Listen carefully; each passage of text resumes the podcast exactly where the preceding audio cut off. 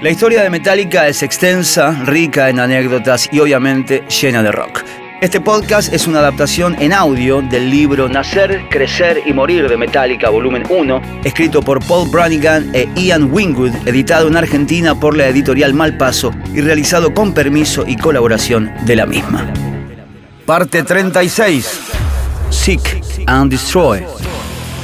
En una época previa al Pro Tools, los solos de guitarra de Hammett se ensamblaban a partir de varias tomas para luego superponerse a la batería, el bajo y la guitarra rítmica. Las manipulaciones se hacían cortando la cinta mano, pegando la música en el sitio preciso de cada canción y ya. Se trataba de un proceso tan laborioso como agotador. Tampoco ayudaba que Metallica contara con un equipo no precisamente de alta gama para esa gran misión de cristalizar su debut. Todo se hizo con un presupuesto irrisorio, para serte franco, dice Bubax. Se notaba que esos pibes trabajaban mucho para hacerse un nombre. El ingeniero no tardó en comprender que la música de Metallica era mucho más oscura y salvaje que lo usual en la época. Sin embargo, aunque se hacía cargo de eso, no dejaba de pensar que unas técnicas de grabación oportunas podrían contribuir a la mejora del sonido.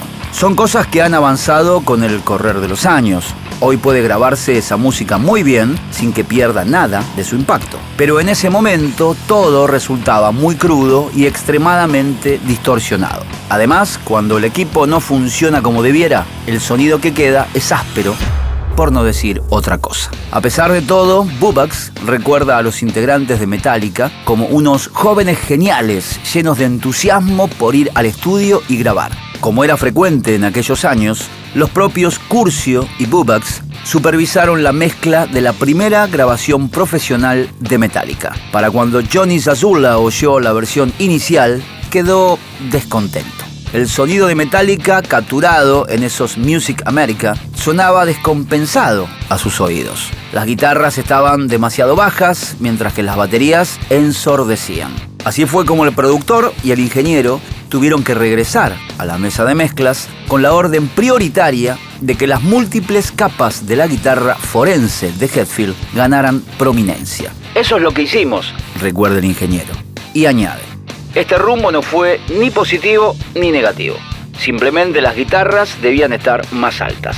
A las tres décadas del debut de Metallica, Bubax comenta que esas canciones no se cuentan entre sus trabajos más brillantes. De hecho, cuando escuché el disco en años posteriores, siempre me quedó algo decepcionado, dijo Bubax. A pesar de esto, el ingeniero valora la experiencia de la primavera de 1983 como positiva, pues al final todo salió bien. Desde el punto de vista de Metallica, la grabación de su debut equivalió más a una sesión tras otra. Los músicos quedaron excluidos de la remezcla de sus propias canciones, algo que debió de molestar mucho a quienes ya en 1983 se mostraban intratables con todo lo que amenazara su integridad creativa. Otro aspecto ampliamente comentado es que el grupo quería titular su debut Metal Up Your Asses, algo que los distribuidores estadounidenses vetaron por miedo a que muchas tiendas de varios estados, en un país que era y sigue siendo tan conservador, rechazaran poner a la venta semejante mercancía. Tras enterarse de la decisión, Cliff Barton maldijo a esos hipócritas con un tarados de mierda y luego juzgó que el grupo, o al menos alguien, debería cargárselos a todos. Con esas tres palabras, Kill Em All, el bajista dio con un título alternativo para el primer álbum de la banda. Una historia de sobra conocida por los fans de Metallica.